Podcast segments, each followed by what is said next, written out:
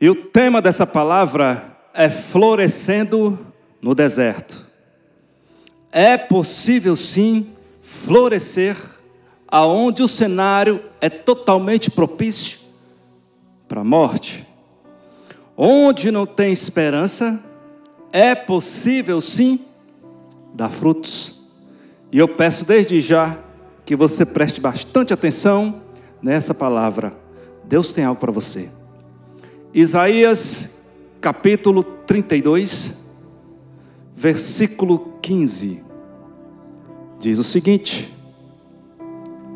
Até que sobre nós o Espírito seja derramado do alto, e o deserto se transforme em campo fértil, e o campo fértil pareça uma floresta. Repito, até que sobre nós o Espírito seja derramado do alto e o deserto se transforme em campo fértil e o campo fértil pareça uma floresta. A palavra de Deus nos surpreende a cada momento. A Bíblia diz que, que até que o Espírito seja derramado sobre nós, nós somos desertos mas quando o Espírito Santo é derramado, floresce. E o que era deserto se transforma em uma floresta. Eu estava vindo para cá e no caminho eu vim ouvindo o pastor. E ele falava que dentro de uma semente mora uma planta. Ou seja, uma planta frutífera ou uma simples árvore. Na sua simples forma de vida, essa semente precisaria de uma terra fértil para poder crescer e dar os seus frutos, correto? Às vezes é preciso você questionar o contrário das coisas para você poder entender melhor a forma de como as coisas acontecem e funcionam. Por um exemplo, se a gente sabe que uma semente precisa de uma terra fértil para poder crescer e dar os seus frutos, como seria se essa semente caísse no meio de um deserto, em uma terra infértil? E pela lógica das coisas, essa semente não teria chance nenhuma de vida. Ela iria simplesmente secar ali no solo daquele deserto. Porque uma coisa é cair em um solo perfeito, em um solo fértil. Outra coisa é cair em uma terra seca.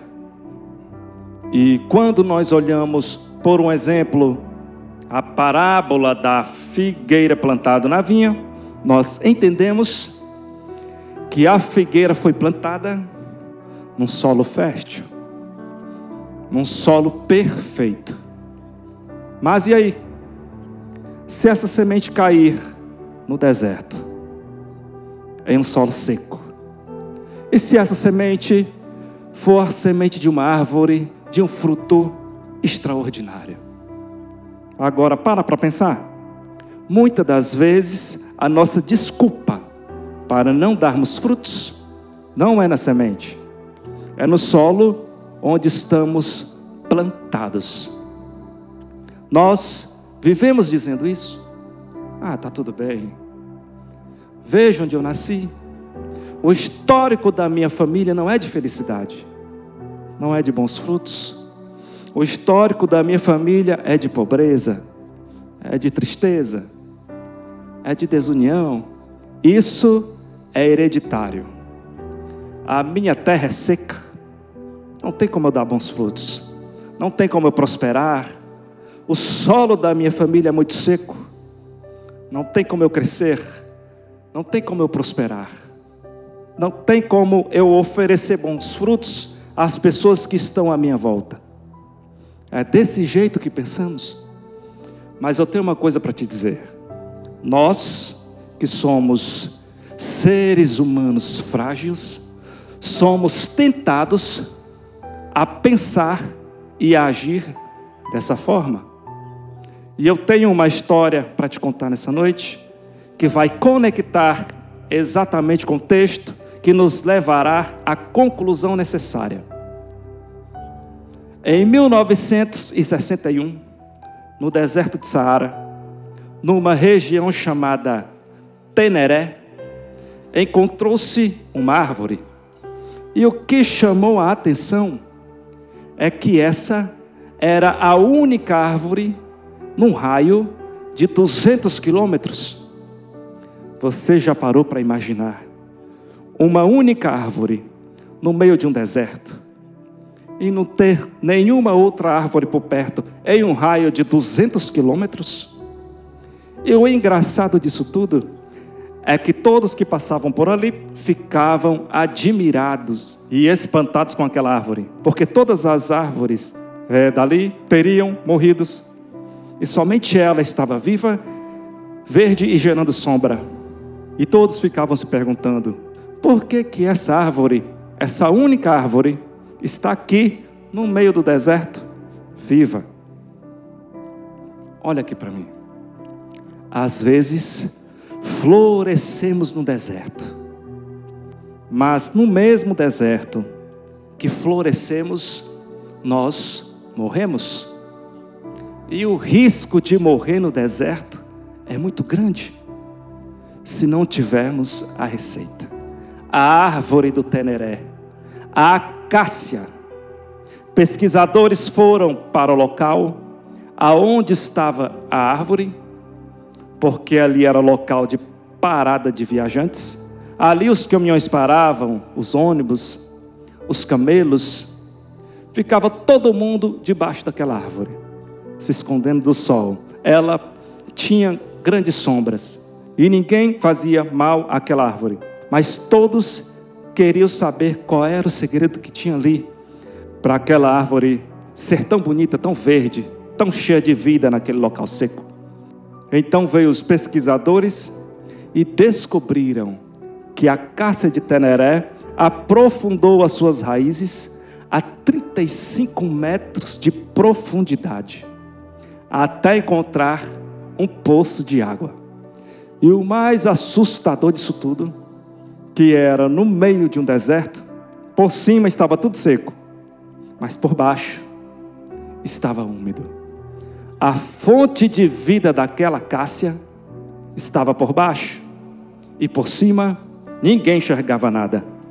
A fonte de vida daquela cássia, que ficava por baixo, a sustentava viva, bonita, verde, cheia de vida. Até que um certo dia um homem bêbado atropelou a Cássia e a matou. E todos daquela região então ficaram tristes, porque aquela Cássia servia como uma espécie de farol no meio do deserto. Todas as vezes que alguém floresce no deserto, vira referência para todos que estão à sua volta. Então, pegaram aquela árvore, levaram para o museu a memória do Teneré, um farol que serviu por muito tempo. Mas sabe o que, que colocaram no local? Uma escultura metálica no formato da árvore do Teneré, da acácia do Teneré, para que nunca ninguém esqueça que ali naquele deserto já floresceu uma árvore. Mas eu quero te falar uma coisa: podem nos destruir ao longo do tempo, podemos morrer ao longo do tempo, mas ninguém pode apagar a história, o legado de alguém que gerou frutos para a glória de Deus. Florescer no deserto tem as suas dores, mas também tem as suas honras. Porque no deserto a sombra vale mais do que no meio de uma floresta. Às vezes o solo em que a gente tanto reclama é o solo que mais precisa da gente. E às vezes a gente quer tanto mudar de lugar, sendo que nesse lugar que a gente tanto reclama, se florescermos, aprofundarmos as nossas raízes, seremos a sombra para quem está à volta. Seremos a esperança para quem já deixou de acreditar na possibilidade de vida para aquele lugar. E o lugar que era ermo se torna um lugar de vida, de sombra, de paz, de alegria. E assim é você, na família que nasceu, que até então pode ser um deserto. Mas se você florescer e aprofundar as suas raízes, o deserto pode se transformar em um campo frutífero. E esse campo frutífero pode se transformar em uma floresta. Então, meu querido, se você acha que está no deserto por causa da sua família, escuta essa daqui, ó. Florescer no deserto tem as suas dores, mas também tem as suas honras. Porque no deserto a sombra vale mais do que no meio de uma floresta. Às vezes, o solo em que a gente tanto reclama é o solo que mais precisa da gente. E no fim, meu querido, o segredo não está na semente. O segredo não está no solo seco. O segredo não está nas raízes que se aprofundaram. O segredo está na água, na fonte de vida. E a Bíblia nos diz, e a Bíblia nos revela que a fonte de água para as nossas vidas é Jesus. João 4, 13 ao 14. Quem beber dessa água terá sede outra vez, mas quem beber da água que eu lhe der, nunca mais terá sede. E muito pelo contrário, a água que eu lhe der, se tornará nele uma fonte de água a jorrar para a vida eterna. Então, meu amigo, o segredo para você florescer no meio do deserto está em Jesus. Está em Jesus. Ele é a fonte de água viva que nos faz florescer no meio do deserto. Então, meu querido, para finalizar nessa noite, eu quero te dizer que Deus ama você.